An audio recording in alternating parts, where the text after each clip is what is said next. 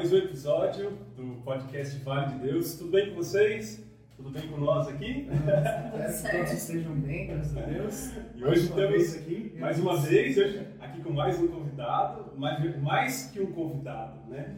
É mais uma integrante né, do podcast Vale de Deus. Então a gente está aqui para conversar, mas também para chamar para o time a Lília. É, ela né, aceitou o nosso convite para poder trabalhar um pouco com a gente também, né, dentro do podcast. Né? Então a gente vai ter diversas, diversas coisas que vão acontecer ao longo né, desses próximos tempos, se Deus quiser, se Deus permitir, ela vai nos ajudar aí com a divulgação, com a edição e com tudo mais que, que pode acontecer dentro do nosso podcast. Mais que uma entrevista, é uma entrevista de emprego. Exatamente! Vocês viram, foi convocada aqui, não é.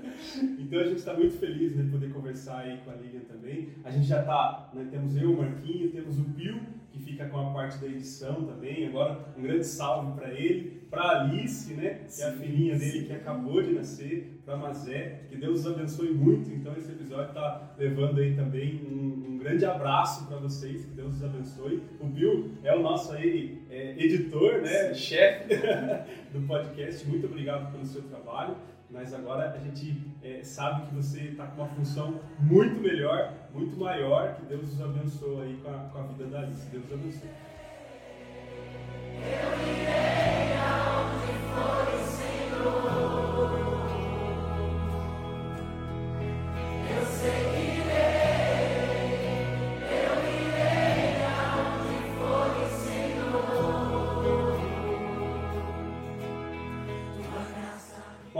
começar? Vamos começar esse negócio? Então a gente vai fazer a nossa oração. Que Deus nos abençoe do play ao pause. Em nome do Pai, do Filho e do Espírito Santo. Amém. Amém. Tudo bem? Tudo certo. Primeiramente, é um prazer estar com vocês. Admiro muito o trabalho de vocês, vocês sabem. E agora eu tô na equipe, tô, ninguém me tira. Agora eu tô no time. E que Deus abençoe muito. A gente fica muito feliz do seu sim, né? Porque é, nós precisamos de, de, de gente para nos ajudar, inclusive, né, se você estiver é, escutando, assistindo isso, é, sempre serão bem-vindos, né? As ajudas sempre são bem-vindas e você é uma incentivadora dos nossos conteúdos desde o começo.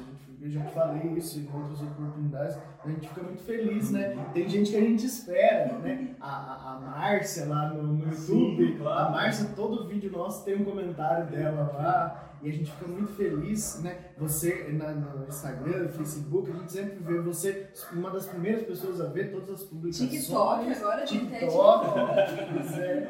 E a gente fica muito feliz disso, de, de, dessa expectativa. Nossa, mas fulano ainda não apareceu aqui ainda. Ah, agora tá aqui. Isso é uma felicidade muito grande pra gente saber que é, a, a gente faz já pensando nessas pessoas também que estão ali é, esperando esse conteúdo todos os dias. Mas eu queria que você se apresentasse pra gente começar. É, conta aí pro, pra quem não te conhece ainda quem que é a Lilian. Meu nome é Lilian, tenho 22 anos, participo da paróquia São Roque, sou estudante de Direito, gosto muito dessa área de Direito Digital, gosto da área de Direito Canônico, gosto de tecnologia, gosto de igreja, de religião, de misturar essas duas partes, né, essas duas esferas que a gente tem dentro de- do direito. E tô aí pra tudo. Eu acho que é muito importante, né, evangelização, principalmente a evangelização do jovem, né? Gosto muito de trabalhar com jovem. Gosto muito porque é mesmo o linguajar. É, entendo as dores do jovem, assim como eles entendem as, as minhas também. Então é muito importante a evangelização dentro da igreja e principalmente agora nas redes sociais. Legal. E você, é, você vê, não, eu não escolhi a toa, joguei do direito, já precisava trazer alguém pra junto do meu lado aqui, porque o, o Cris estava muito forte. Aí, O tá- o tá o Cris já trouxe vários professores, que já deu aula já, é, vários pessoal da administração aí, tá, tá, precisava equilibrar pouco. Ainda que chamou o seminarista Ergo lá, descobriu que ele fazia administração. Sim, né? sim. É tudo, tudo de caso pensado. Então eu falei, não, agora precisa pesar um pouco Meu do lado time, direito é. aqui. Mas é, é interessante de ver como as coisas vão é, se concatenando, né? Eu, eu vejo muito, no- você falou do curso de Direito, eu vejo muito que o curso em si, é, ele nos força a ter um contato com as pessoas, a falar em público. Uhum. Isso é interessante, porque muitas vezes quem entra para o curso de direito é bem fechado, Sim. tem, né, não- não que seja o seu caso, mas Uhum. é, que tem dificuldade mesmo de falar. Tinha bastante gente na minha sala com essas dificuldades. E até para você evangelizar, de certa forma, você precisa chegar nas pessoas, falar, conversar. Então tem tudo a ver mesmo, né? As duas áreas, elas casam muito bem. E de certa forma, você precisa ter uma retórica, tentar convencer as pessoas de que Deus é maravilhoso, né? É, é, é um, é um discurso em que você precisa é, evangelizar, emocionar e convencer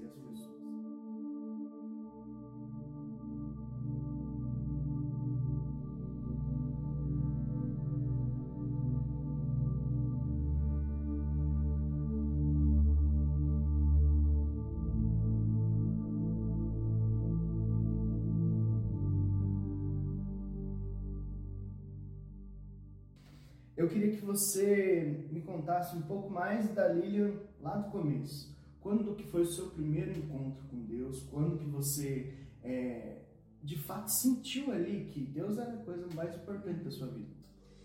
Então, minha família toda é católica.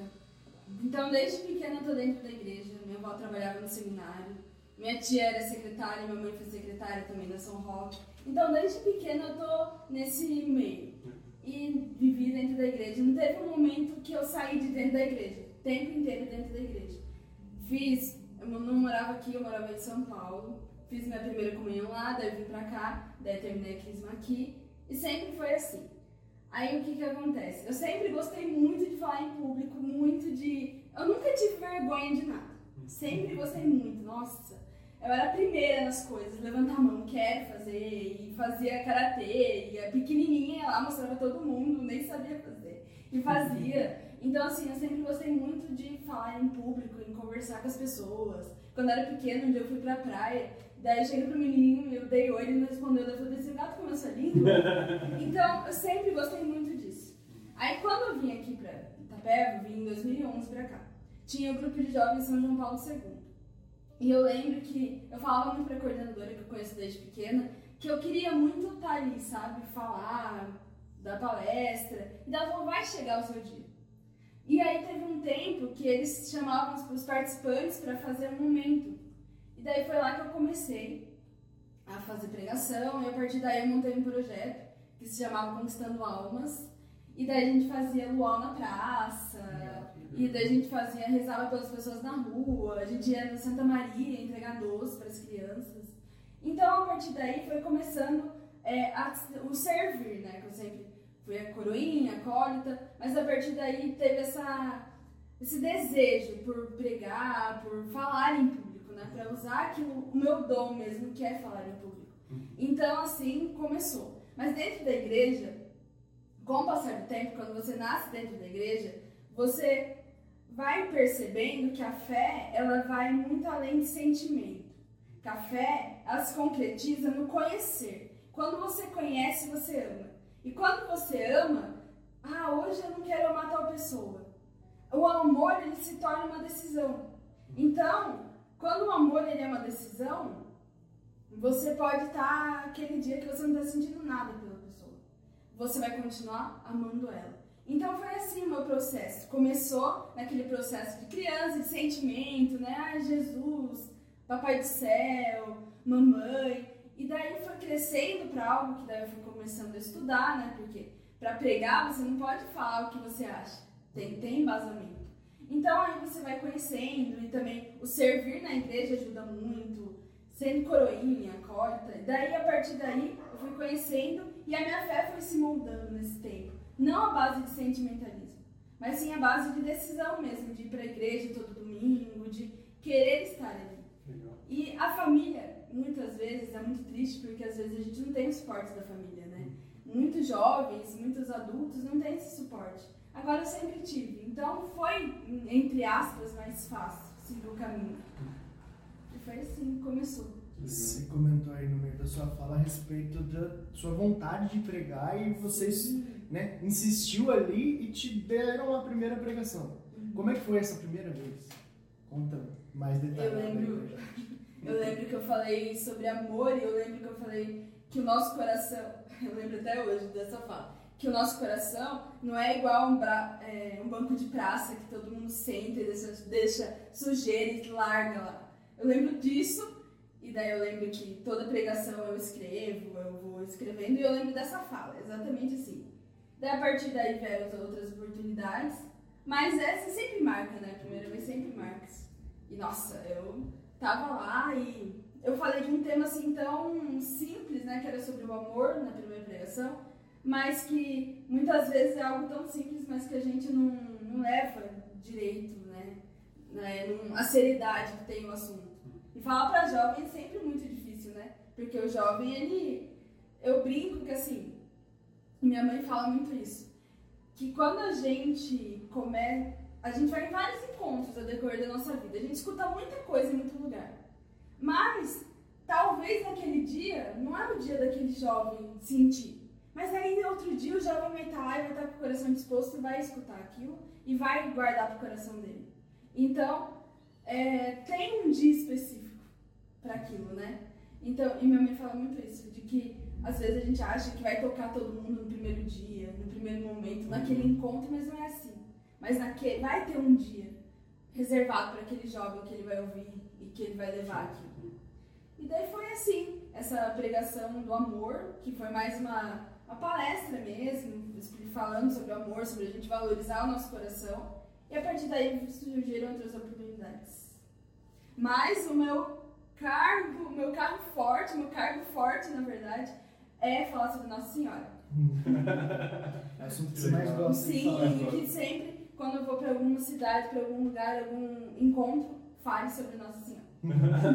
Ela é do time da Pri, né? Isso, Pri é, é, Paulo e Nossa Senhora. Mas é, é, gostoso que a gente também faça essa seleção, né? Tem certos assuntos que a gente gosta mais de falar, então se oferecer para fazer esse tipo de pregação, é interessante porque você tem conteúdo para levar Sim. e também ter a humildade de falar, opa, esse assunto eu acho que não dá ainda. É, eu preciso é estudar mais, eu preciso aprender mais, que não dá para fazer é, assim, de qualquer jeito. É como você falou, a gente precisa se preparar. Eu, você contando sua primeira pregação a respeito do amor, eu, é, Deus, eu, eu já nem estou me assustando mais como Deus vai agindo com as coisas eu tava vindo para cá de carro e passei por um lugar e vi um rapaz que morava perto de casa quando eu era criança. O, não sei se o Cris vai lembrar dele. O apelido dele era Tuca. Ele era do grupo jovens Dom Silvio, lá da, da Piedade. E eu pa, passei por ele e falei assim, nossa, o Tuca tá morando aqui agora. É, quanto tempo que eu não via, né? E não entendi o que, que isso tinha a ver de eu ter reparado tanto nele estar tá, né, lugar diferente ali no meu caminho para vir para cá. Agora eu já entendi por quê. Quando eu fui a primeira vez no grupo Dom Silvio, lá foi o primeiro grupo de jovens que eu frequentei, a primeira pregação foi sobre o amor também. E foi ele que fez. E aí ele fazia, fez a pregação e terminou com é, aquela música do, do Legião, né? Precisa amar as pessoas como se não houvesse amanhã. Falei, caramba, ainda amarrou com a música que eu gosto, né? E ele, até agradecer se ele um dia assistir esse vídeo, né? Ele foi quem me apresentou Legião Urbana, então eu sou muito, muito grato, assim, é uma pessoa que sempre é, trouxe, me trouxe culturalmente coisas boas. Às vezes, às vezes a gente tava jogando bola ali na rua e falava, vem aqui, vou te mostrar uma banda tal, vou te mostrar isso, aquilo. E tem pessoas assim na nossa vida, né? Que nos trazem para conteúdos que a gente vai ver lá na frente que moldaram nossa personalidade, nosso caráter, um monte de coisa. Então eu sou sou muito grato. E aí ele fez essa pregação. Passou algumas semanas, aí foi revezando os pregadores. Foi ele de novo e ele foi fazer uma, uma pregação sobre um, um outro tema. Fez a pregação. No final, é preciso amar. aí eu falei, ah, é a estratégia dele então. Se encaixa com qualquer coisa, mano. Aí eu falei, puxa, cara, que sacada boa. E aí, essas coisas a gente vai percebendo que é, é, é da pessoa, né? Uhum. Aquilo tocou tanto ele ao longo da vida que talvez é, ele pense, não, não vou mudar a forma, vou no que está dando certo. Evangelizar também é disso, de você perceber que Deus te deu alguns elementos, use deles. Ah, mas vai ficar repetitivo isso, aquilo. Por isso que tem várias pessoas evangelizando. Tal talvez, é, né, que você falou de tocar esse ou aquela pessoa, talvez eu esteja aqui para tocar é, 10% das pessoas que assistem o podcast. Os outros 80% eu crio os outros 10 em você e aí sim vice-versa. É, é um casamento das coisas, né? A gente precisa ter essa sensibilidade também. E é muito legal o que você falou. É, eu escutei um, um vídeo do Douglas Gonçalves, né? Sempre falo dele, né? gosto bastante dele. E ele falava que Jesus não nos não nos capacitou para sermos advogados, apesar de vocês serem da direito, advogados de Deus, advogados de Jesus. Ele não precisa de defensores, né? Eu não preciso ser advogado dele, mas sim testemunha dele. Né? E o que, que uma testemunha faz? Ela fala, ela é, fala o que viu, fala o que ouviu, fala o que sentiu sobre Jesus e como ele mudou a vida. Então a gente tem que ser essa testemunha mesmo, né? A gente eu me preocupo, o que, que eu vou falar, né? O que, vou falar no podcast, o que, que vou falar, né? Para evangelizar dentro das redes, né? É, é, o que a gente vai falar daqui a pouco mais. É, o que, que eu vou falar para essas pessoas escutarem? Fale aquilo que você viu, aquilo que você ouviu, aquilo que você sentiu de Jesus. Perfeito. Né? A sua verdade. de Exatamente. É, é, é assim que eu vou conseguir tocar as outras pessoas. Quando eu mostrar que Jesus, como Jesus mudou a minha vida, as outras pessoas podem se tocar por isso e mudar a vida delas, né? É, eu não preciso ser advogado de Jesus, não preciso defender Jesus, né? Não, não é por isso que ele, que ele me chamou. E pode ter pessoas, e a gente conhece muitas assim, que passam a vida inteira só dando o seu testemunho. Uhum. Elas não mudam, não contam outra história. Uhum. O testemunho de vida delas já arrasta, É. já é o que é, é necessário. Né? Eu gosto muito da, da doutora Filó. A experiência de vida daquela mulher já é. um- ela não precisa pregar. É só ela contar o dia a dia dela que eh, qualquer cristão que esteja minimamente intencionado a conhecer um, um pouco melhor Jesus vai se tocar. Uhum. O coração vai ferver. E eu acho interessante, é, você deu o exemplo da, da testemunha, né? É, eu a Lili, a gente escuta muito nas audiências, é, o juiz fala, né? Você tem um compromisso de dizer a verdade. A testemunha só precisa falar isso. Sim. É só contar a verdade, é só contar o que ela já sentiu de Deus, que isso vai convencer as pessoas. Sim. O seu exemplo foi muito feliz mesmo.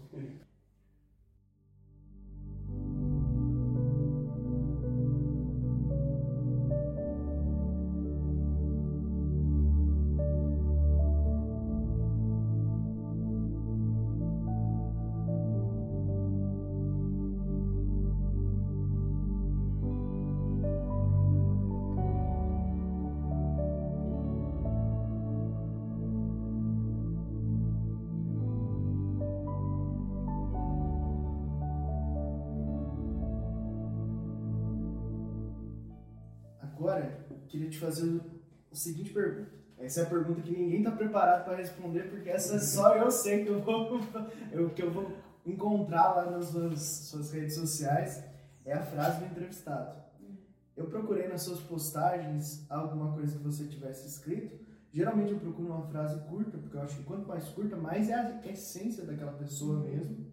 E eu queria que você comentasse um pouco pra gente. A frase que eu escolhi aqui é é, no assim diz o Senhor e não no eu sinto que. Foi a frase que você colocou. Queria que você explicasse um pouquinho essa frase pra gente. Acho que já faz bastante sentido com o que eu falei no começo, de que do sentimentalismo, né? Às vezes a gente, os nossos sentimentos, eles podem dar margem a erros. Eu sinto isso. Ah, eu sinto isso em você. Mas muitas vezes a gente leva em conta as nossas emoções no momento. Então, o que mais é mais importante para mim do sinto que é o assim diz o Senhor. E onde está o que o Senhor diz? Na Bíblia, na palavra de Deus. Então eu acho muito importante que a gente pare um pouco. O sentimento é importante, claro que é. Mas ele não, não pode ser tudo, não pode definir a nossa vida. Porque nós somos humanos. E o humano está sujeito a erro. E o Senhor não. O Senhor, ele não é homem para mentir, não é homem para fazer falsas promessas. Ele é aquilo que ele é. Ele mesmo diz na palavra: Eu sou. Então, que a gente possa ter a certeza daquilo que diz o Senhor. E não, às vezes, a certeza de emoções que passam. Que hoje eu tô bem, amanhã não tô mais, eu posso estar estressada, ou eu briguei com a pessoa e eu vou falar para a pessoa aquilo que eu quero, eu induzo a pessoa naquilo que eu quero ouvir. Então, é esse o contexto. Entendi. Interessante. E até dentro da Bíblia, né, a gente tem que tomar cuidado com as coisas. Às vezes a gente lê um texto, é, um salmo ou um livro dos profetas, principalmente o Antigo Testamento, e não faz uma interpretação de acordo com o que Jesus disse depois. Porque Jesus veio para é, nos. Ele é a palavra, ele é a forma da gente entender aquelas passagens que estavam ali, né?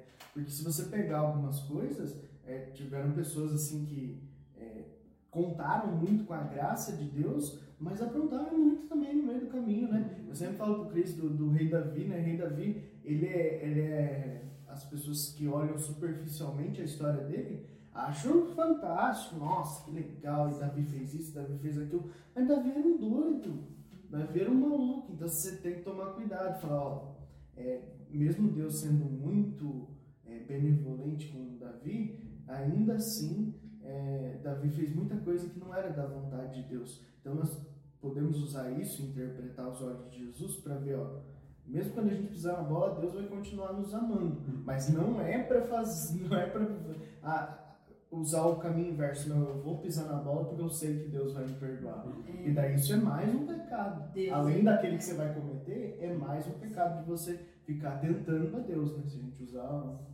E essa necessidade do sentir é interessante também, né? Porque a gente tem essa necessidade, né? É, quando eu participo de algum encontro dentro da igreja, aí eu saio com né, um sentimento muito forte, né? Achando que Deus estava ali, né? E de fato ele, ele poderia estar mesmo, né? E eu ter sentido isso. Mas essa necessidade de sentir faz com que o cotidiano da gente não tenha Deus, aparentemente. E eu tenho que perceber Deus apesar de sentir. Eu tenho que perceber Deus mesmo quando eu não sentir que Ele está ali. Né? Então, essa necessidade nessa latente, essa necessidade urgente de sentir Deus, faz com que muitas vezes eu não perceba Deus. Por quê? Porque eu só sinto Deus quando eu escuto aquela música, eu só sinto Deus quando eu vou naquele encontro, eu só sinto Deus. Não, mas espera aí. E aquela missa que eu fui e Deus estava de corpo presente, mas o padre muitas vezes não estava de bom humor e não me deu o sorriso que eu esperava. Só porque eu não senti Deus ali, Deus não estava ali. Né? É mais fácil Deus estar na maioria dos momentos em que a gente acha que Ele não está, é, do que a gente falar, não, Deus só está quando eu sinto. E a gente é muito enganado pelos nossos sentimentos. Sim. Vamos lembrar que Jesus Cristo andava no meio de pessoas que ninguém queria, que ninguém gostava, que ninguém se sentia bem. ou seja, Deus estava nos lugares onde eu ou qualquer outra pessoa, ou um fariseu da época, jamais procuraria.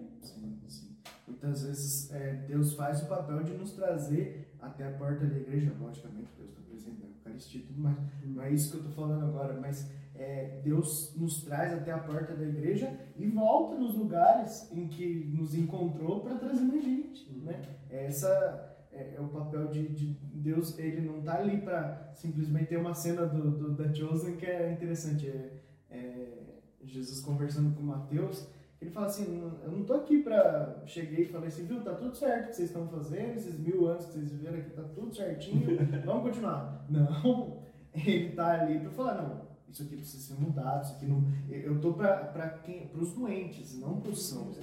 E ele volta a resgatar aqueles que precisam, né? Até que a história que a gente viu do evangelho né, é de hoje, né, que é a, a, chamada de Mateus, né? Sim, sim. É, é, a, é a chamada de Mateus para fazer parte. Então Mateus também precisava ser chamado. E até nessa conversa ele fala assim, mas por que, que você continua né, indo atrás dos pecadores e tal? Parece que Mateus percebeu que ele se inclui nisso, né? Que ele também estava dentro desse grupo que faz só um pouquinho de tempo que ele foi resgatado. Uhum. Na nossa vida, às vezes nós percebemos também que às vezes tem gente que acabou de sentar no banco da igreja e já falou, nossa, eu sou santo agora, eu sou maravilhoso e tal. Mas opa, há uma semana atrás você estava ali pecando, fazendo isso, fazendo aquilo. Respeite o amor que Deus te deu e entenda o tempo das outras pessoas. Cada pessoa tem seu tempo.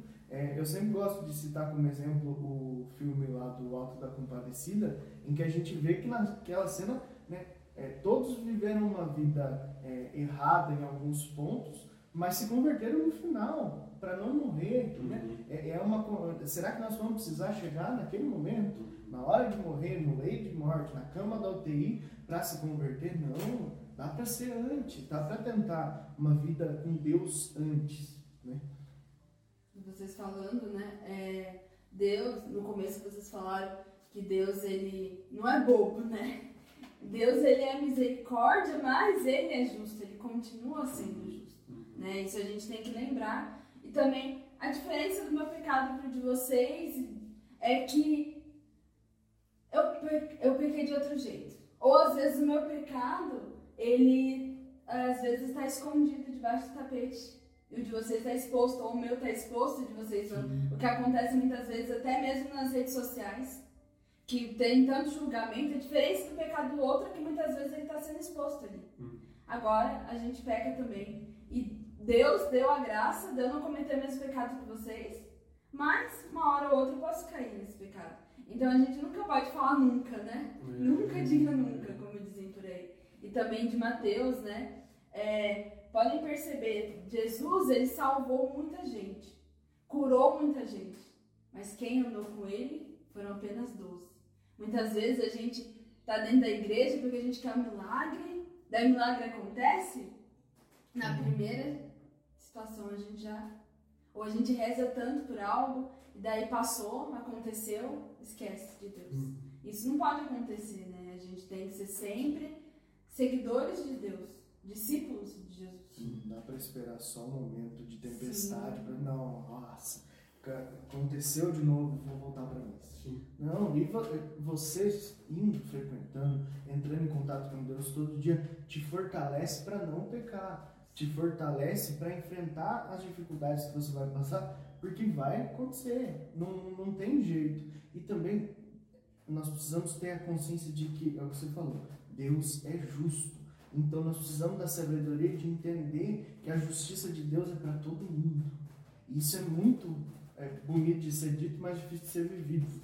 É, você já deve ter experimentado isso em alguma situação. Nossa, por que, que coisa boa aconteceu com fulano e fulano é um tranca? Fulano leva uma vida toda torta e eu aqui me esforçando e tal, e ah, as coisas às vezes não dão certo.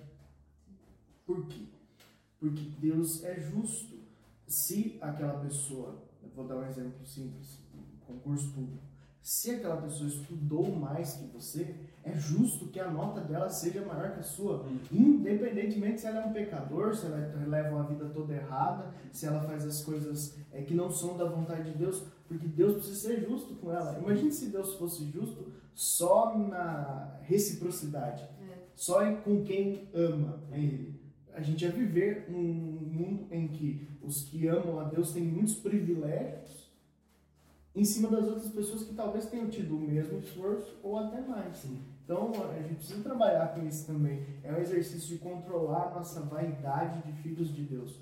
Por nos reconhecermos como filhos de Deus, às vezes a gente acha que a gente é mais importante que as outras pessoas que não amam a Deus e que não professam uma religião. Isso está errado, né?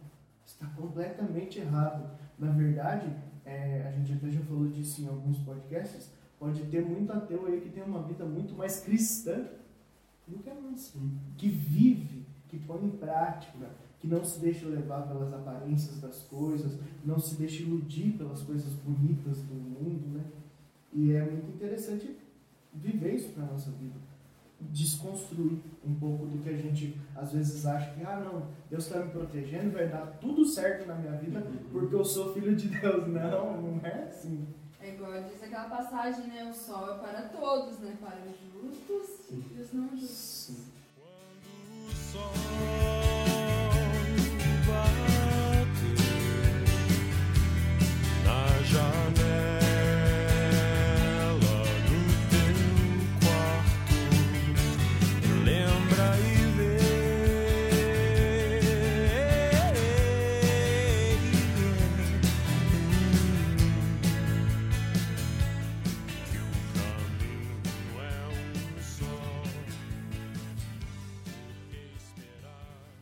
passar para o nosso tema principal, então?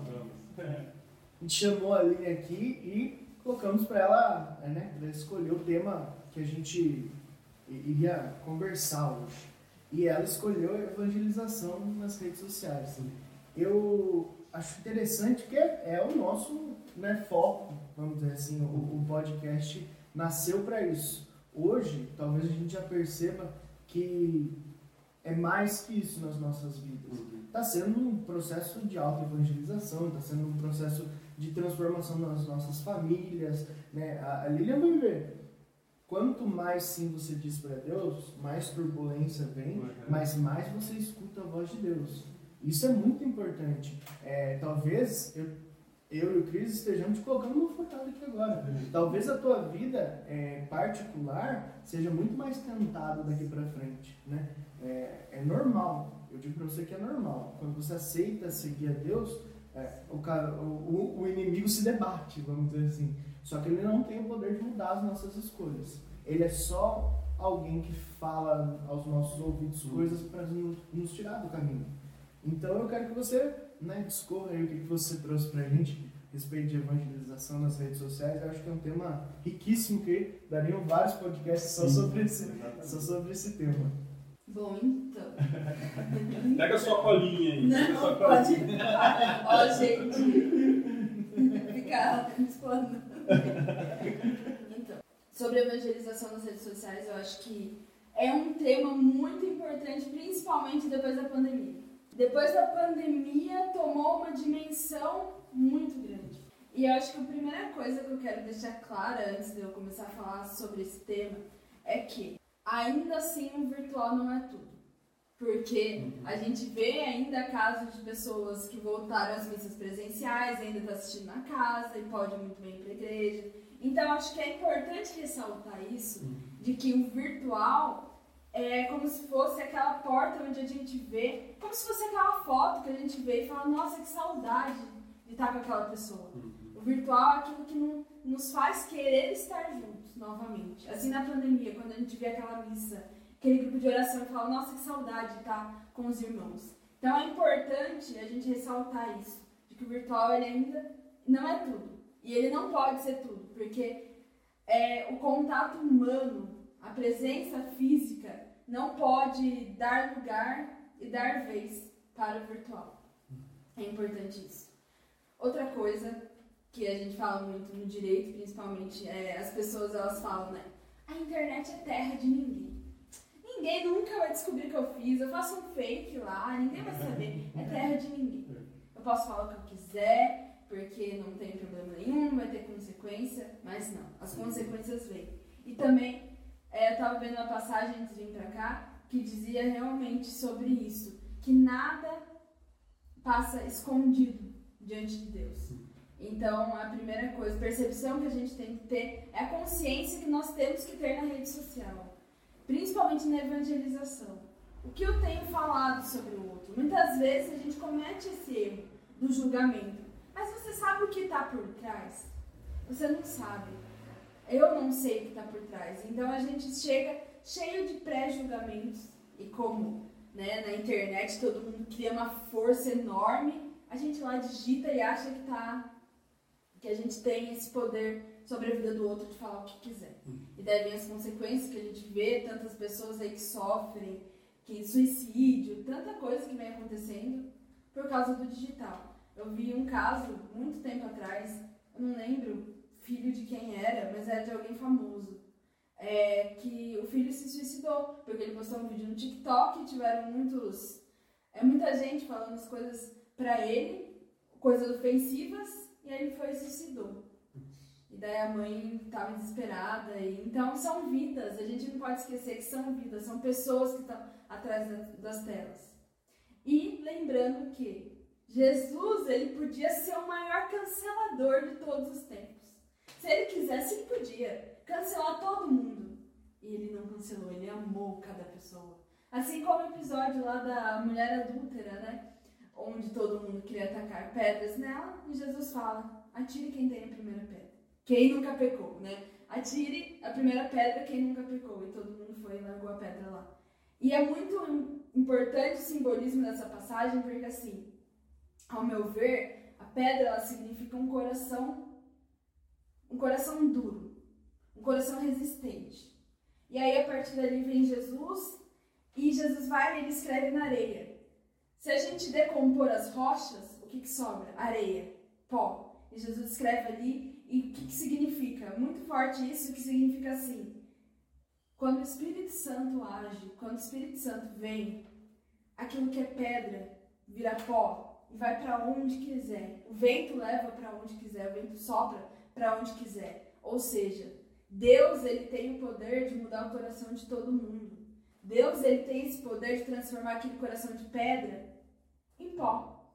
E ele, esse pó, ele vai e ele joga onde ele quer. Porque é isso que serve nós. Assim, nós, todos nós, sem exceção, nós somos canal de evangelização, de graça. A gente tem que ser, todos, todos somos chamados a evangelizar.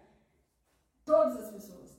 Então, quando vem esse coração de pedra, que muitas vezes é o nosso coração, e Jesus vai lá, coloca a mãozinha dele cheia de amor e transforma aquela pedra em pó, em areia, ele manda para onde ele quiser.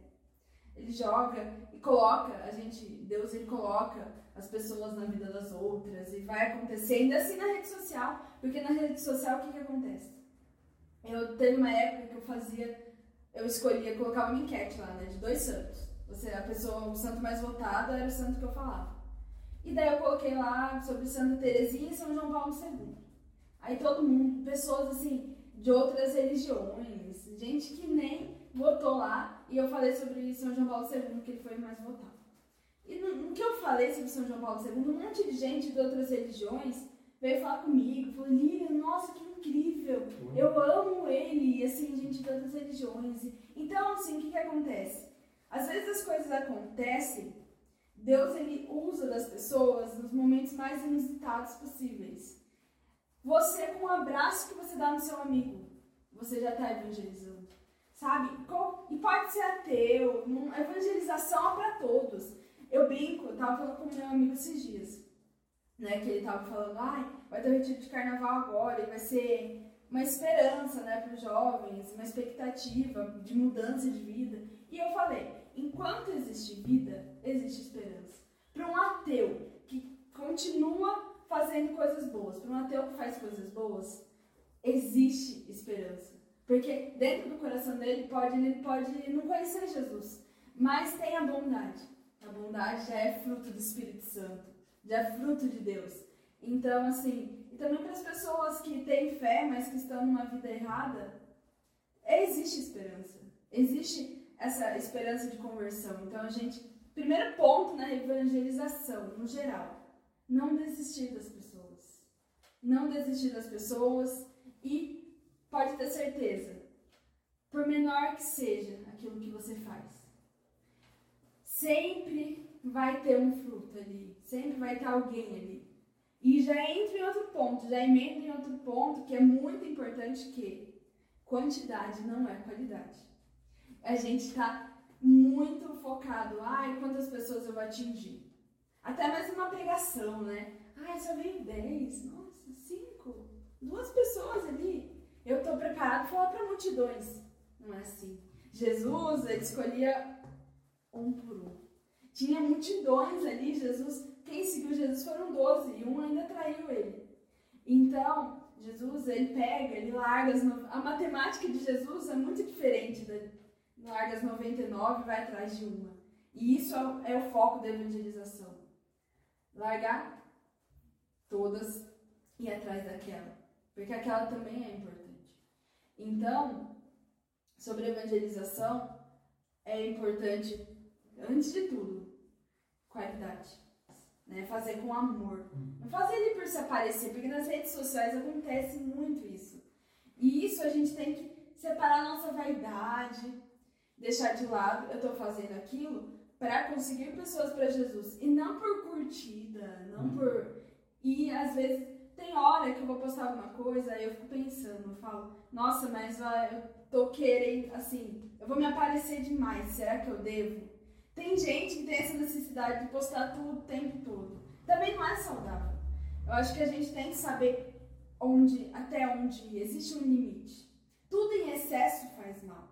Então, evangelização é você estar ali na rede social é, com o coração mesmo disposto a ter pessoas para Jesus. E não ter seguidores, ter curtidas. Ah, vou postar aquele vídeo que eu falei muito bem. Nossa, eu vou conseguir uns 10 seguidores. Não é para isso. Eu tô ali para Jesus. E a rede social é um campo muito aberto, né? Porque você tem de tudo ali. Tem ateu, tem católico, tem evangélico, tem. E quantas vezes, pelo menos na pandemia, as pessoas elas não estavam sedentas de ouvir uma mensagem? Estavam sedentas. Então, a internet, ela possibilita muita coisa. É um campo muito grande e que tem que ser cada vez mais explorado para coisas boas. Você abre ali o TikTok, gente, dancinha, não tô julgando quem dança, gente. Mas assim, é, são coisas assim, o que vale a pena de verdade? O que vai me agregar? Até mesmo pra gente que consome conteúdo. Não, se você não posta nada, não tem essa, esse costume de postar esse conteúdo, até mesmo para quem consome. Porque a gente pensa e a gente. Será que aquilo vai realmente agregar pra mim? E a gente passa horas ali no TikTok, horas ali no Instagram. Tempo esse que eu podia estar rezando, que eu podia estar. Então, assim, a gente tem que saber, igual eu falei, a internet é um campo muito grande. Mas a gente, tudo tem um limite. Tudo tem um limite. E também, se você tá num vídeo que você sabe que não vai agregar nada pra você, passa o vídeo. Vai lá ver o outro então. Vai lá fazer outra coisa, né? E às vezes a gente fica lá horas e horas naquilo. Então, eu entendo muito isso de evangelização, que tem que ter um limite nas coisas. E você tem que fazer com um sentido, com real propósito. Não por vaidade, não por esses motivos, assim.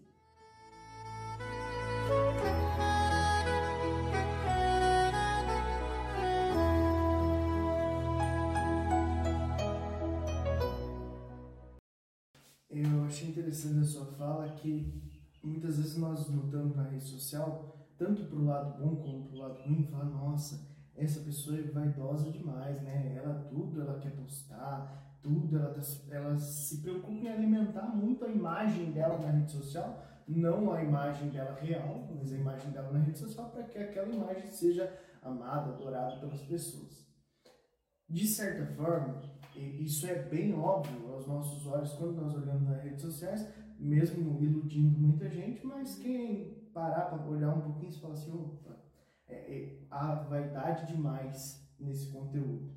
Só que nós precisamos perceber também, e aí é um alerta muito grande, que também tem gente que parece santo demais nas redes sociais. Uhum. Aí falando da nossa parte de evangelização, tem gente que você olha e fala assim, nossa, mas essa pessoa não tem defeito, não. Todo o texto que ela fala é pontual e ela, nossa, parece que Deus está agindo do 24 horas por dia no que aquela pessoa fala. Isso tem que ser tomado muito cuidado também, porque você acaba santificando alguém que é como nós, é pecador como nós. É, a imagem nas redes sociais, se ela não reflete a realidade para o mal, ela também não reflete a realidade para o bem também. Ninguém é tão bom quanto aparece lá, e nem tão mal quanto aparece lá. Talvez nós nos surpreendamos com atitudes positivas de gente que a gente não valorizava uhum. e também com atitudes negativas. Então, é não, não botar tanta expectativa Sim. nisso, nem nós com relação às pessoas e nem quem, né, as pessoas quanto a si mesmo. Se você coloca muita expectativa com relação à sua imagem digital e aí acontece alguma coisa, como exemplo que você deu do menino aí, é a hora que desaba. É a hora que a pessoa fala, nossa, mas eu fui cancelado nas redes sociais, é como uma morte real. Uhum. Então por isso ele tirou a própria vida. Porque para ele, a vida dele mais importante, que era virtual, já tinha sido tirada. E é importante que a gente faça esse distanciamento. É, celular, né, o que nos dá acesso às redes sociais, virou um órgão acessório do corpo humano as pessoas não saem de suas casas sem o celular. Uhum. Isso aqui virou um, um, apêndice, isso aqui virou um órgão. Aliás, mais importante que o apêndice a gente consegue arrancar ainda, né? mas virou um órgão do, do, corpo humano e as pessoas simplesmente não vivem sem isso aqui. Sim. E ele precisa separar, falar assim: não, agora eu vou deixar carregando ali, vou fazer minhas coisas, vou viver minha vida. Eu acho interessante que o Cris que conversa mais comigo pelo, pelo WhatsApp já deve perceber que às vezes eu mando, eu tava sem celular. A gente precisa fazer isso. Uhum. Ah, não, eu tava sem celular, não te respondi porque eu não, eu não sou obrigado a ficar com o celular o tempo todo. Uhum. Vocês já repararam que a maioria das pessoas cobra isso das outras? Uhum. Te mandei mensagem, você não respondeu. É, e, e, outra coisa também, é, não necessariamente quando você está ali, por exemplo, você está fazendo uma oração no celular, assistindo um vídeo, chega uma mensagem, gente, pode parecer que eu estou falando óbvio, mas você não tem obrigação de responder. Ninguém tem obrigação de responder ninguém. Você responde quando você se sentir à vontade para fazer isso. Eu separei meu texto hoje de uma forma diferente para a gente debater. Geralmente a gente traz aqui, né? É, é o tema principal, cada um expõe as suas partes e aí depois a gente conversa a respeito. Mas eu trouxe três perguntinhas para a gente debater aqui, que eu acho que é importante para acrescentar na nossa conversa, até porque eu respondendo elas, eu percebi que não é resposta certa e pronta e acabada para isso. Que cada um pode enriquecer a conversa com isso. Então eu queria ouvir um pouquinho de vocês dois. Primeira pergunta: Qual é o papel do cristão nas redes sociais? O que, que o cristão tem que ter diferente nas redes sociais para vocês? Pode ser isso, pode ser curta, não tem nada elaborado. É, eu acho que assim, eu até complemento daquilo que o Marquinhos estava falando um pouco antes da, da, da sua pergunta, Marquinhos.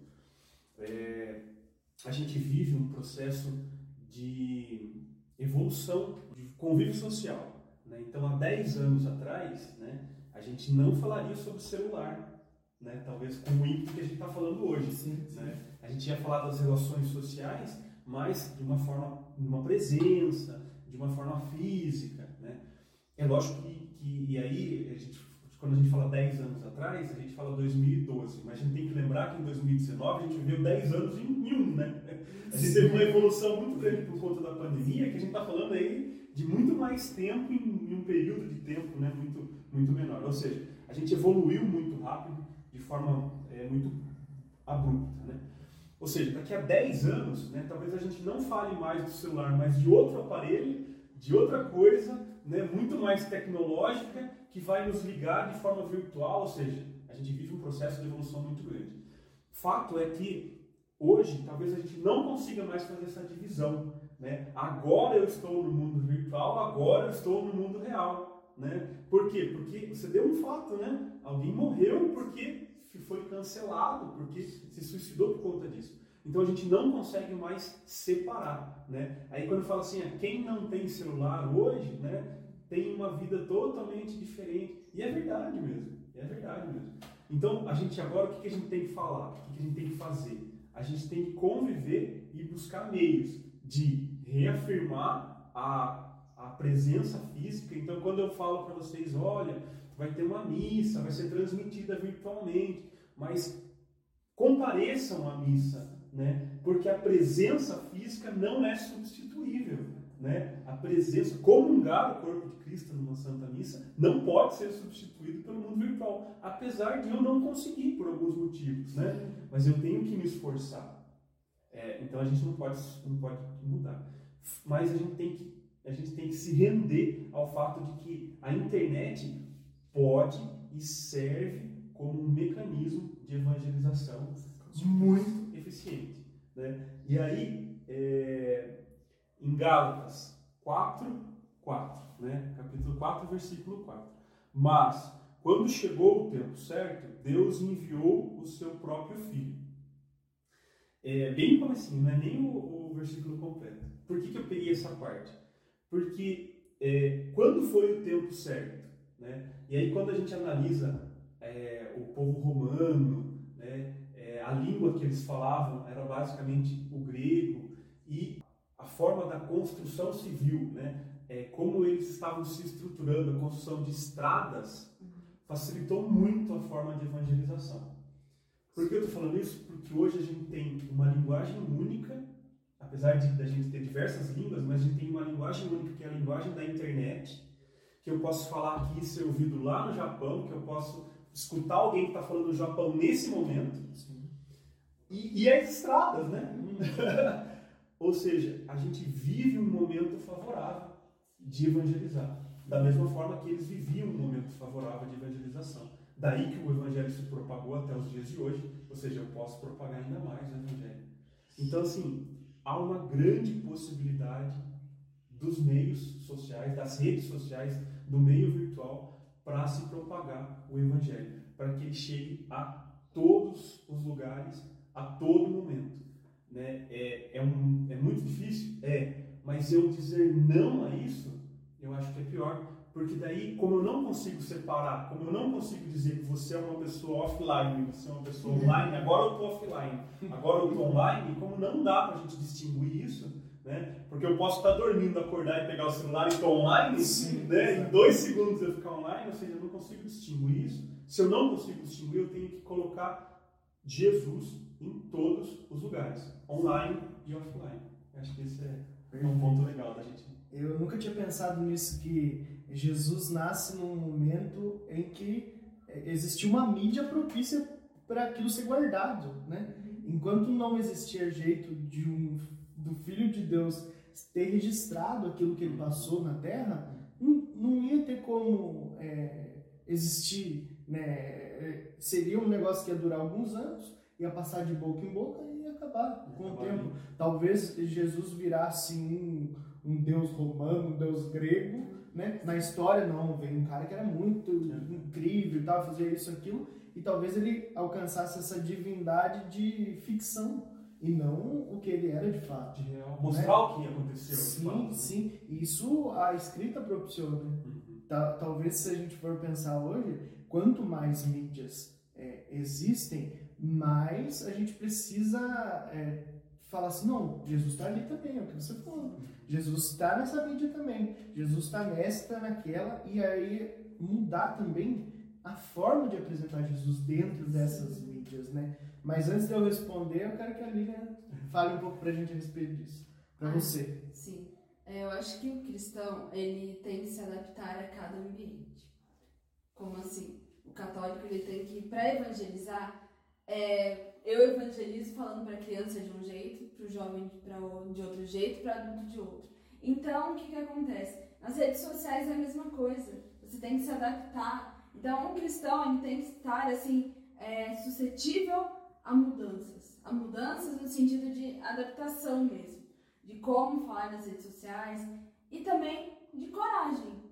Porque o que, aconteceu com a pandemia mesmo? Antes da pandemia, eu falava com meus amigos, nossa, sério, eu nunca vou fazer uma live na vida. Olha esse povo aí que é se aparecer, passar vergonha.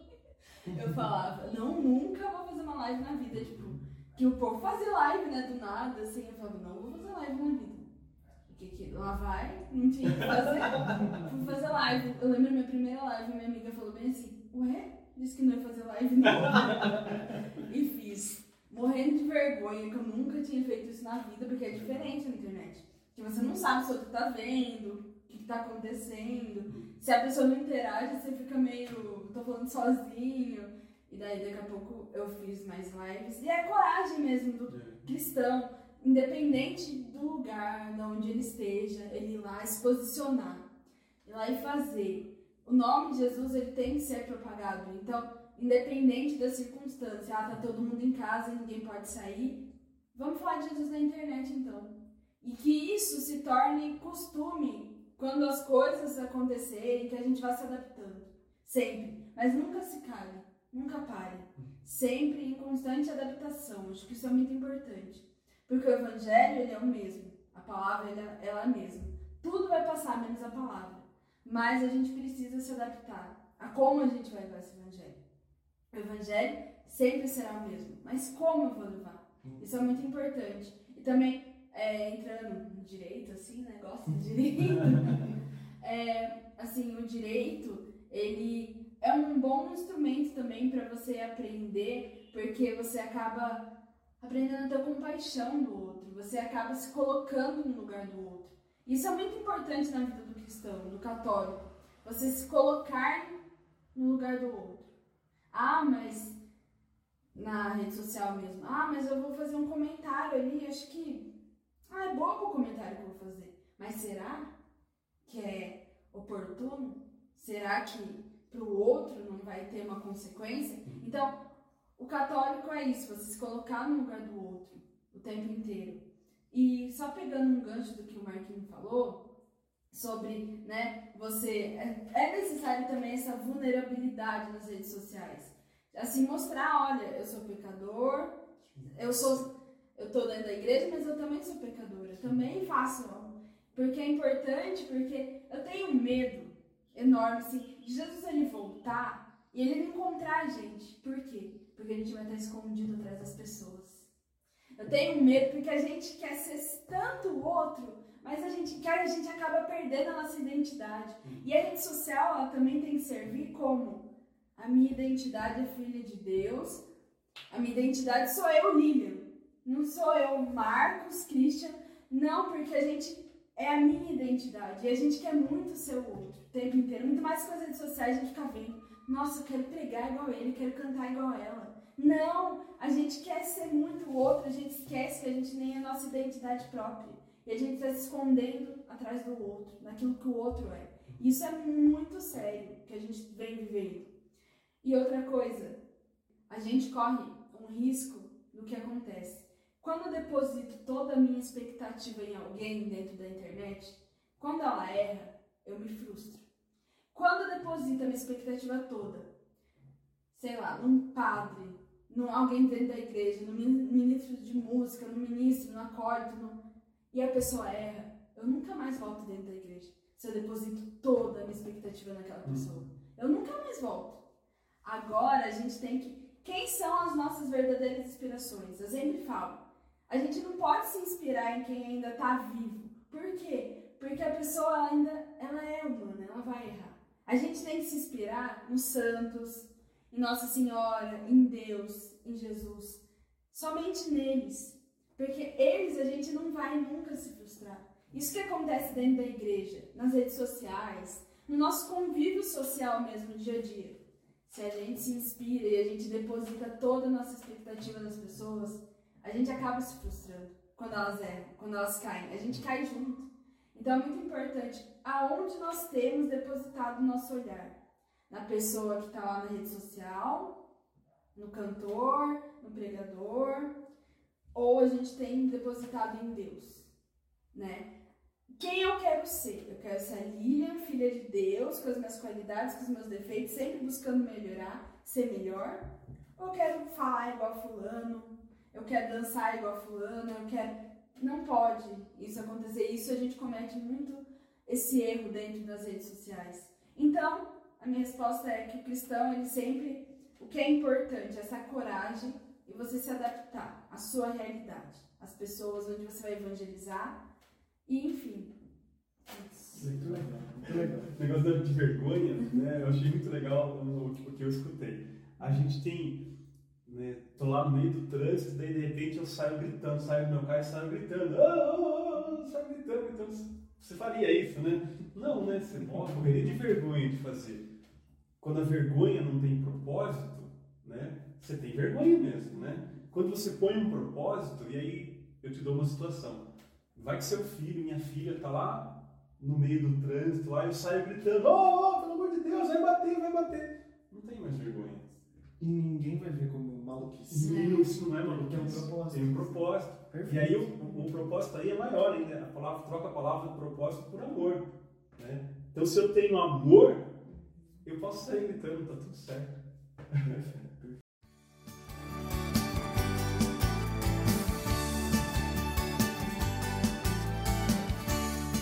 Gente, eu nem precisava responder, vocês já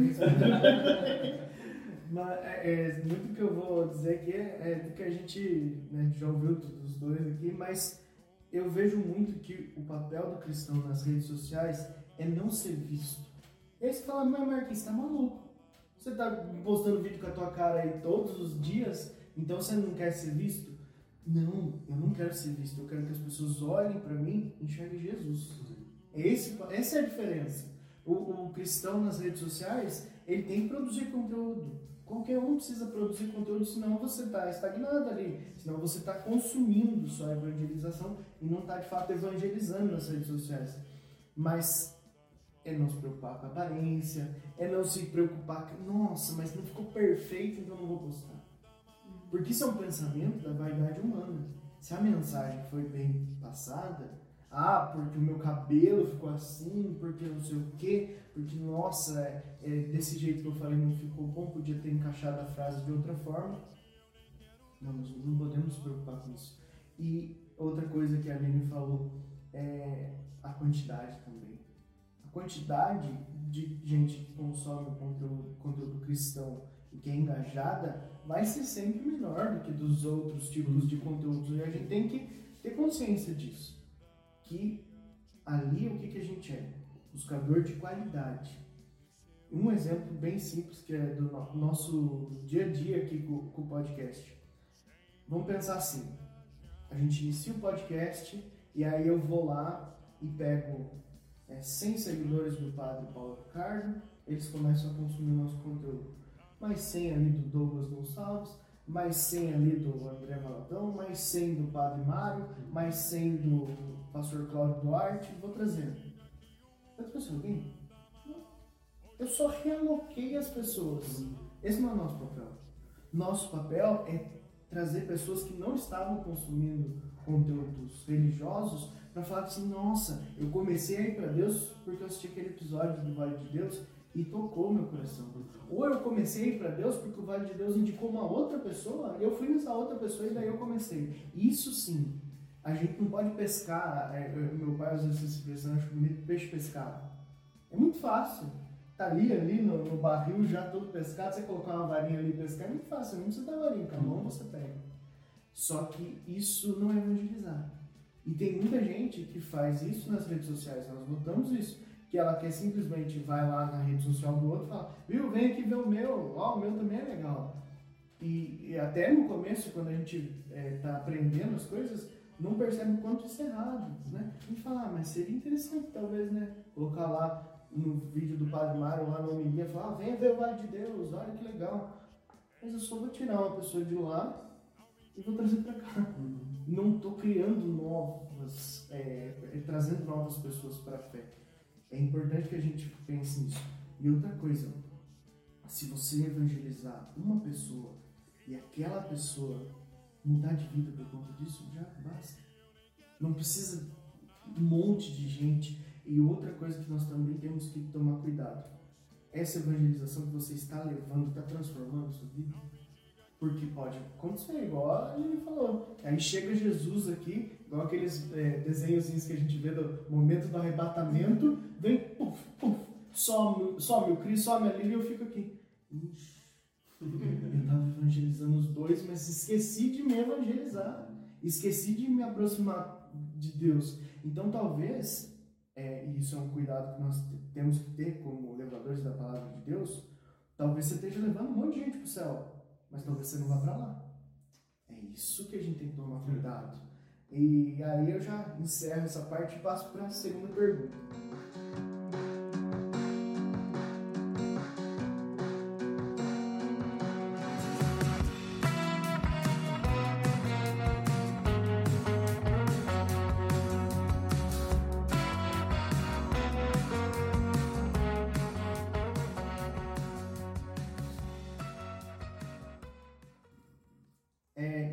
Particular mesmo, é para a gente entender como que a gente anda consumindo conteúdos na rede social. Que tipo de conteúdo que vocês procuram quando vocês querem ter um momento com Deus? Queria que vocês contassem aí, é, agora é momento rotina do dia a dia do Cris e da Lívia. Vocês contem como é que, ah, agora eu preciso rezar um pouco. O que, que vocês fazem? Abre a Bíblia, abre um site, abre um conteúdo no YouTube. Quero que vocês contem o que, que vocês gostam de fazer nas redes sociais para se auto-evangelizar. Lina, você. ah, eu gosto muito de ouvir música quando eu tô em oração. Acho muito... As músicas, né, o meio também muito bom que nos leva para Deus. E eu gosto muito de usar os aplicativos que tem, tipo Católico Orante. Tem um que é Oração Play, o nome, que é do Frei Gilson. Muito bom. E também tem um espaço que você deixa também, escreve seu pedido de oração e ele reza pelo seu pedido, aparece lá. É, tal Frei está rezando pelo seu pedido. Muito interessante, eu gosto muito. Como que é? Oração Play. Oração Play. É, e tem a Bíblia lá, tem o terço. tem as orações, novena, e daí também, ao decorrer do tempo, tipo, esse mês eu tô fazendo as meditações de São José. Eu gosto muito de pegar o santo do mês e, e fazendo as novenas, as orações. Eu acho muito importante esse momento com Deus, assim, na internet, usando as músicas e os aplicativos. Tem tanta opção hoje em dia, né? Hoje em dia não dá pra falar, ah, não tenho mais Bíblia. Só baixa, né? Então, isso facilitou muito o celular, a internet facilitou muito também, que é mais fácil do que antigamente, né, esses meios. Não sei rezar o terço, mas no YouTube, como rezar o terço, Uhum. né? Então, acho muito importante é, desse jeito e facilitou muito as redes sociais assim. Que legal. Você, bom. o que, que você, qual que é a sua Eu vou- rotina aí? Eu vou contar uma trajetória, na verdade. Porque assim, o o podcast ele, é- ele acaba sendo fruto disso, né? Que o Marquinhos, é, dessa pergunta, né? O que, que eu faço para rezar? Então, assim, há uns. A gente está com oito meses? Oito meses de podcast, né? É, e aí, então há um ano atrás mais ou menos, né, buscando novas formas de rezar, né, porque assim, eu sempre, sempre escutei a, a, a homilia diária, né, do padre, ah, eu sempre me esqueço que ele vem em áudio, Alex Nogueira? Alex Nogueira, perfeito, o padre Alex Nogueira, né, ele vinha nos grupos de, que a gente participa, né, Sim. grupos de evangelho O diário, horário costuma fazer bem. isso, essa música. Essa música tá, né? Já, já, já incutiu na cabeça da gente, né? Orar costuma fazer bem.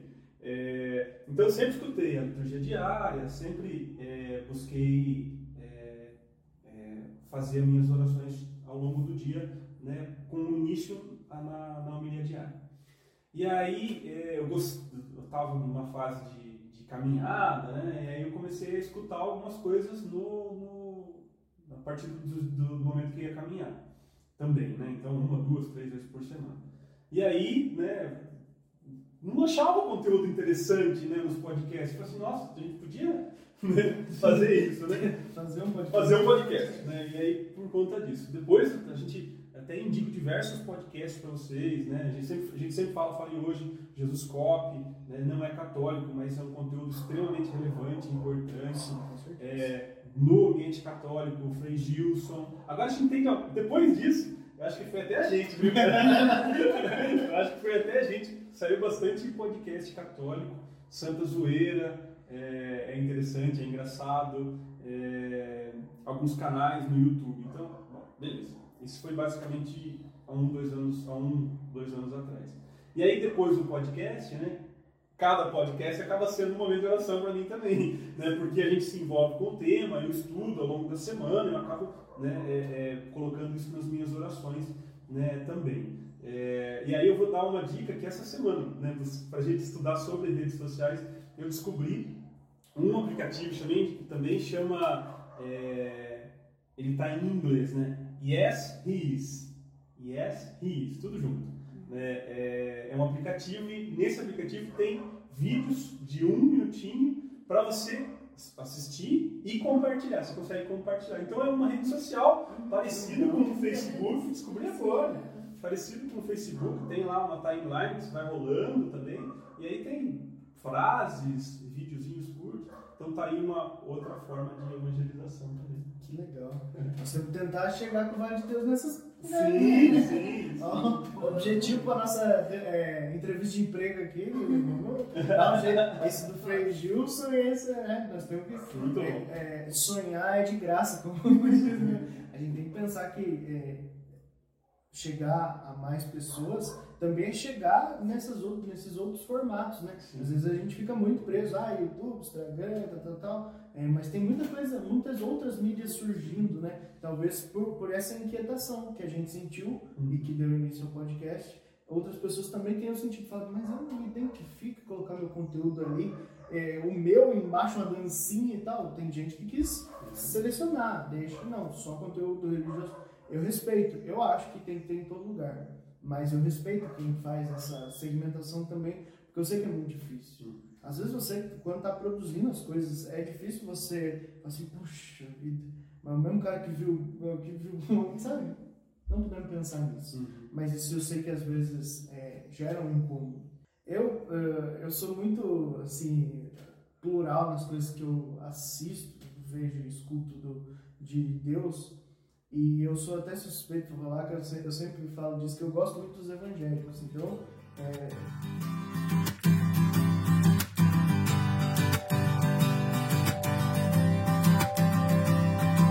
Quanto mais eu vejo e sinto, mais espero teu querer. Quanto mais eu me aproximo, mais eu sei o que é viver. Meus conteúdos são intercalados, né? Então, para citar algumas coisas, né? Eu gosto muito do padre Mário Augusto Sartori. Eu tento assistir as coisas dele todo dia, quando eu consigo. É, eu acho que ele traz uma leveza, um humor para as coisas de Deus que precisa ter. Vocês vão ver que eu, eu puxo para esse lado do humor. Sempre quando a pessoa é bem humorada, eu gosto muito. Do, dos evangélicos, né? O pastor Cláudio Duarte é um que eu gosto muito. Eu acho que é, eu, eu consigo ver muito de Deus nessas pessoas, porque quando você consegue, além de levar a palavra, ainda fazer graça é porque você está muito em sintonia com Deus, né? Eu acho muito bonito isso. E daí tem Padre Léo, né? eu gosto da pastora Camila Barros, eu sempre coloco as coisas no podcast dela, nas redes sociais. Padre Paulo Ricardo, eu gosto muito dele. Padre Paulo Ricardo é um conteúdo mais difícil de você consumir, porque ele é sem meias palavras. Ele já é um conteúdo mais denso, um conteúdo, às vezes, que você precisa por exemplo, quando você quer preparar uma pregação, isso já fica a, a, dica aqui, né? Quando você quer preparar uma pregação, quer encontrar coisas que você não encontra em outros lugares, ele é um conteúdo totalmente erudito a respeito daquilo. Ele vai trazer coisas é, de concílios, de um monte de coisa dentro da nossa fé, dentro é, do que nós acreditamos como católicos, que talvez você não encontre em outro lugar em língua portuguesa. Talvez você encontre lá na, na, nos conteúdos do Vaticano e tudo mais mas em língua portuguesa ele para mim é um dos que se aproxima mais do, do, do teólogo por excelência, assim, o cara que estuda, o cara dedicado, eu gosto muito disso. E aí uma coisa que a gente falou nos bastidores aqui, que é a autoevangelização, que nada mais é que você escutar e ver as coisas que você mesmo já fez como evangelização e se cobrar. E falar assim, opa, será que eu estou fazendo isso? Então eu sempre separo um tempinho pro podcast, né? assistir aí os nossos cortes, ou pego conteúdo em áudio, é, às vezes fazendo uma caminhada, uma corridinha, coloco o podcast para escutar e perceber, opa, será que eu estou vivendo isso aí que eu estou falando? Importante fazer essa cobrança. Né? Você que coloca conteúdos nas redes sociais, aí um vídeo que você achou bonito, ou é, escreveu algum texto que você achou bonito e está nos assistindo, nos ouvindo agora, Será que você está vivendo isso? Eu muitas vezes escutei coisas que eu disse e falei, opa, eu acho que eu não estou vivendo isso. Uhum. Eu preciso ficar mais em silêncio e botar em prática do que ter um discurso bonito, eloquente sobre aquele assunto. Uma, uma outra questão que eu queria trazer para vocês é a seguinte: a gente já falou do que, que a gente faz. E aí o podcast nasceu um pouco disso, de que que a gente não viu. Mas e aí, o que mais? Qual que é o próximo passo? Aqui é um brainstorm do Vale de Deus hoje. O que está faltando? O que, que você queria ter visto nas redes sociais de Deus e que não tem? Né? É, eu sei que é mais difícil é, responder essa de bate-pronto, então eu vou dar os meus exemplos primeiro, aí vocês é, continuam a partir disso. Eu queria, eu, eu, isso estou falando por mim, conteúdos que eu consumo. Eu gosto muito de canais de documentário, History, Discovery, e eu acho interessante, às vezes até tem lá, nesses mesmo, algum documentário sobre um santo específico, sobre alguma coisa da igreja, mas eu queria uma coisa nessa qualidade que fosse feita para o cristão. Não para o público em geral, mas também para os cristãos. Mas para que a gente tivesse é, detalhes da vida de Jesus sendo estudados, contados com mais riqueza. Muitas vezes a gente vê, até o History sempre tem a, a Semana Santa ali, você alguns documentários a respeito, é, que são muito bons. Eu, eu, eu, acho que o meu ponto de referência para documentários bons sempre foram esses canais History, Discovery, porque eles fazem muito bem isso. Mas falta alguém com um olhar especificamente cristão. Lá, poxa, tem tantas histórias é, Padre Pio, você vai ver os documentários do Padre Pio, você tem que fazer um esforço de, de dedicação para você conseguir consumir aquilo. Porque a imagem é ruim, o som é ruim, o negócio tudo chuviscado, tudo não sei o quê. E, e, e às vezes é, alguém que é, você claramente está lendo aquele conteúdo e, poxa, a história do Padre Pio é sensacional. Você falou do, do, do João Paulo, São João Paulo II. Nossa, A vida dele é, é sensacional e o quanto que tem de conteúdo já, né, filmado dele. Hum, podia né, alguém fazer um documentário de qualidade mesmo. O negócio de você ver e falar assim, opa, isso aqui é um padrão bom daquilo. Eu sinto falta. Sinto falta ainda. Eu acho que tem alguns bons, mas não tem ninguém focado nisso ainda. Outra coisa, é, desenhos e filmes de qualidade.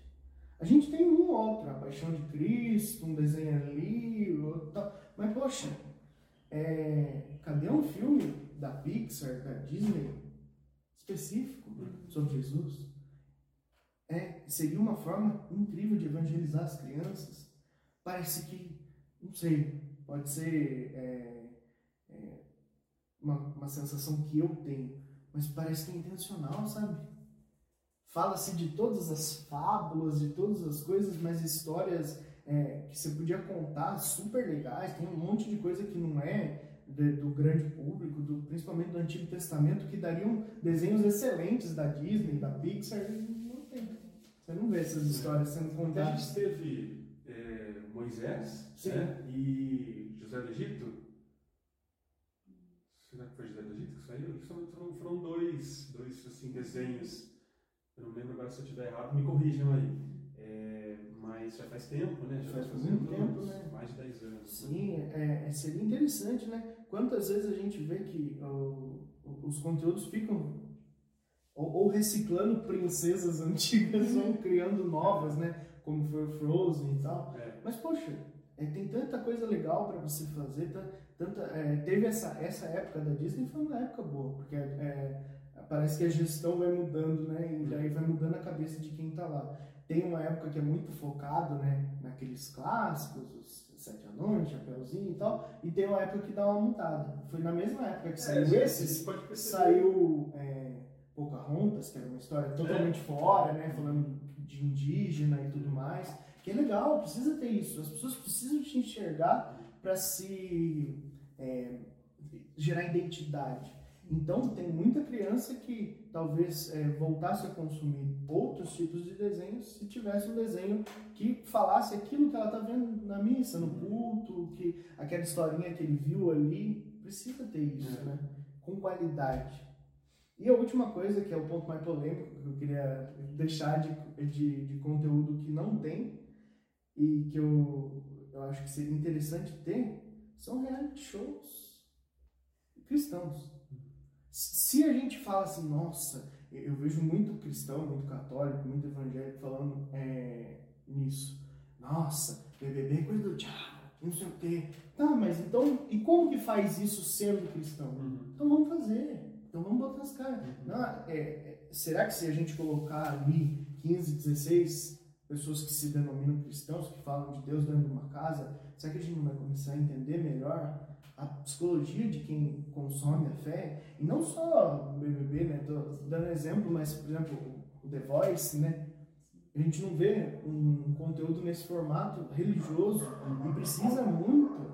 A gente falava da campanha da fraternidade esses tempos, que eh, a gente sente essa carência de que parece que todo ano é a mesma música, só trocaram. um- Mas é o mesmo formatão da campanha da fraternidade. Por que, que não tem um- um reality show para eleger a música A da campanha né? do ano seguinte? Né? Pre- Precisaria ter. Outra coisa, eh, aí pensando um pouco fora da caixa, não precisa nem ser um conteúdo gritantemente religioso, mas que mostre isso. Aí, vamos citar um exemplo. Não tem aquele programa de resistência lá, o No Limite? Você não pode pegar isso para as peregrinações que a gente tem, são legais pra caramba. Pega um caminho de Santiago de Compostela aí, acompanha as pessoas fazendo isso, faz uma, uma competição, alguma coisa nesse sentido, e junto mostrando as paradas, as- os pontos de fé, as histórias de vida de cada um. É, se eu não me engano, foi o Richard Rasmussen, sabe? Que é aquele cara que faz é, vídeos com animais, selvagens e tal. Ele fez um vídeo contando a, como ele fez lá o caminho de Santiago de, de Compostela. Caramba, aquilo foi super legal. Quem tiver oportunidade, assista. Mas precisa ter mais disso. Precisa ser feito com mais gente. Né? Você imagina é, pessoas que a gente gosta de ver e que já fizeram isso e, e que não, não tem filmado, não virou um documentário, não virou alguma coisa para se consumir. Então, talvez alguém pensar nisso, né?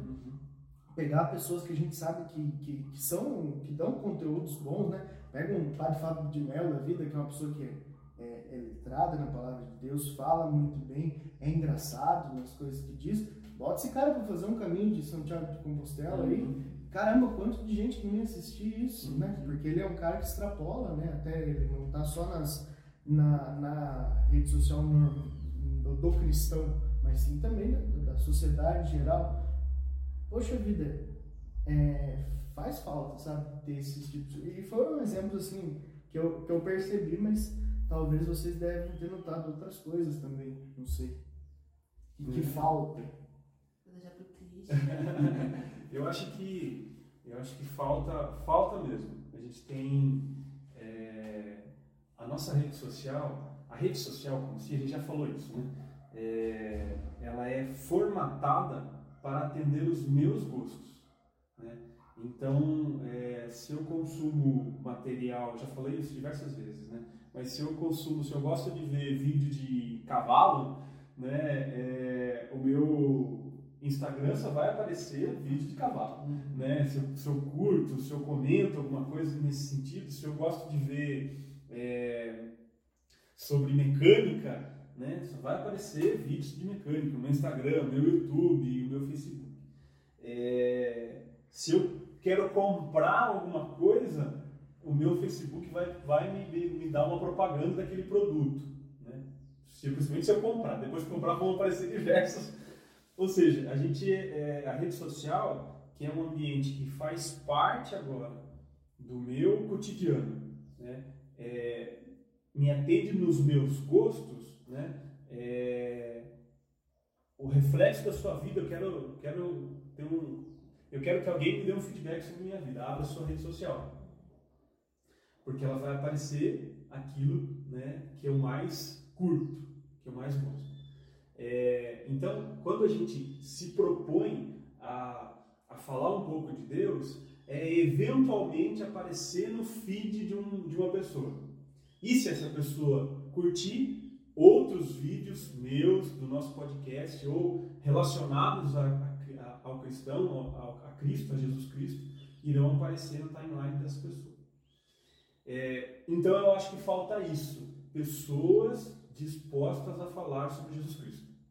Perfeito. Eu estou disposto, o podcast está disposto, a Lilian está disposta. Eu gostaria que você que está aí esteja também disposto a falar um pouco sobre Jesus Cristo. Coragem, né? Coragem. Nós, nós compartilhamos coragem. tanta banalidade, às vezes, e um vídeo legal, uma é. coisa interessante, a gente não compartilha. Sim. E aí, é, é por que, que eu estou falando isso? Ah, mas isso aí tudo bem, vocês já, já suprem essa necessidade. Não, o podcast Vale de Deus supre, mas isso é 0,00001% do necessário.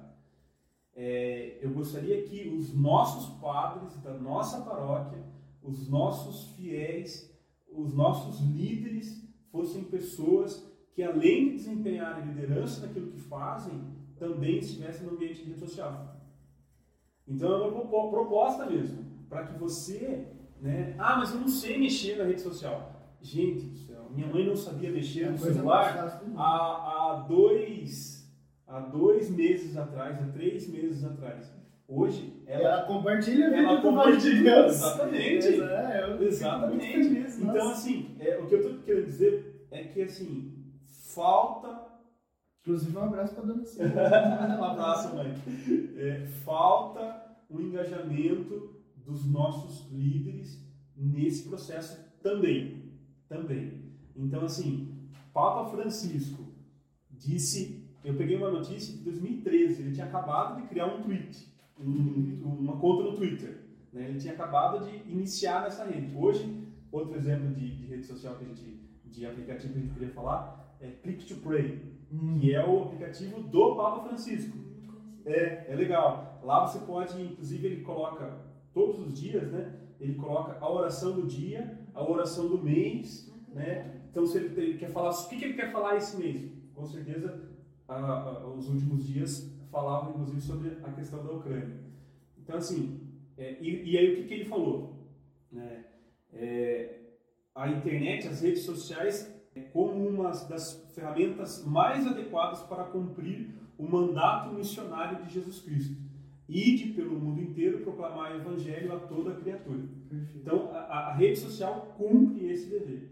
E a evangelização acontece através de cada retweet, curtir ou compartilhar. E também através da forma como o usuário se apresenta nas redes. Então, assim, se eu sou uma pessoa que subo num, num altar, subo numa plataforma, falo para as demais pessoas, prego às demais pessoas que Jesus Cristo é a minha vida, eu tenho que fazer isso no offline e no online. Eu tenho que. Não adianta eu falar uma coisa bonita à frente e curtir, por mais simples seja isso, por mais banal que seja isso, um post que faça uma relação à, à guerra, à morte, a sexo, a coisas ruins. Eu, eu tenho que ser o mesmo. Né? Ah, mas não faz mal curtir. Não faz. Faz. Porque quando eu curto alguma coisa que está errada, e aí eu estou falando para mim também, eu estou me policiando. Mas quando eu curto alguma coisa que está errada, eu influencio alguém. Sim. Quando eu compartilho, é, exatamente, o alcance aumenta. Quando eu compartilho, eu, eu entrego para outra pessoa uma coisa ruim. Legal isso que você falou. Me lembrou uma, uma questão que aconteceu com o, as redes sociais do, do podcast. Antes, o que, que eu tinha o costume de fazer? Ah, eu achava interessante o conteúdo, às vezes é, é, compartilhava, republicava e tal, aquele conteúdo específico. Hoje, como eu, eu, eu, não tinha muito, eu não tinha rede social antes do, do Vale de Deus, né? Uhum. E aí o que, que eu comecei a fazer? Tomar um pouco mais de cuidado e fazer o caminho inverso. Quer saber? Primeiro eu sigo aquela pessoa, vejo a postura, porque às vezes você gostou daquele texto, mas a pessoa só fala uhum. besteira fora aquele que você gostou, e daí você está avalizando. Uhum. Você está olhando e falando assim, não, aquilo é legal. Principalmente é, pensando que nós somos uma pessoa jurídica. Nós somos na rede social do Vale de Deus, não é o Cris, não é o Marco, não é a Lívia. Isso é importante até para a gente conversar aqui. Tudo que você for curtir, comentar, compartilhar, é como o Vale de Deus e não como uma pessoa específica. Então eu tentei ter esse cuidado e muitas pessoas que eu já tinha curtido vídeos, algumas coisas, depois eu vi e falei assim, hum, não dá. É. Daí você deixa de seguir, daí você deixa de, de compartilhar os conteúdos porque você percebe que às vezes o discurso bonito é, é só o pano de fundo para uma propaganda política, Sim. é só um pano de fundo para uma autopromoção. Uhum.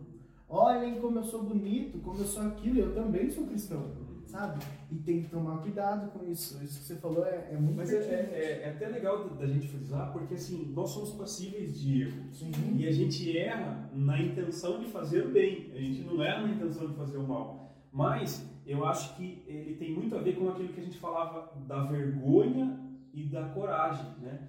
Eu posso cometer erros, esses erros vão acontecer com certeza, não tenha dúvida disso, que esses erros irão acontecer, mas eu tenho que ter a coragem, né, superar a vergonha pelo amor. Eu acho que assim, eu acredito que quando a gente tem uma boa intenção, erros podem surgir, mas acho que a boa intenção ela ainda prevalece. Então assim, Pode acontecer coisas erradas, eu acredito que vão acontecer? Podem, podem sim. Peço desculpas já de antemão. Sim. Mas é, é, é, analisa todo o contexto. Eu acho que assim, quando a gente pega, por exemplo, um exemplo você comentou dos santos, né? Quando a gente estuda um pouquinho mais a vida de um santo, você fala, nossa, ele nem era tão santo assim. é porque a vida do, do, do, Quando a gente pega a vida dos apóstolos, né? quantidade de erros e acertos que eles tiveram ao longo do tempo, de brigas e de confusões, de pecadores e convertidos, né? Mas é, é, é analisa todo o contexto. Acho que quando a gente analisa todo o contexto, a gente tem uma visão possível de santidade. E aí eu, eu posso ser santo apesar de todos os meus erros. Né? Às vezes é, a, a morte e a internet faz muito disso com as pessoas. De santificar pessoas que muitas vezes não são santas, né? uhum. né? Nossa, mas era tão bom, era não sei o quê. E aí você vai ver, poxa, não era assim. Mas é possível ser santo não sendo perfeito. Uhum. Essa é a questão. A, a, a, santidade não é sinônimo de perfeição. A gente às vezes vive muito isso na nossa fé.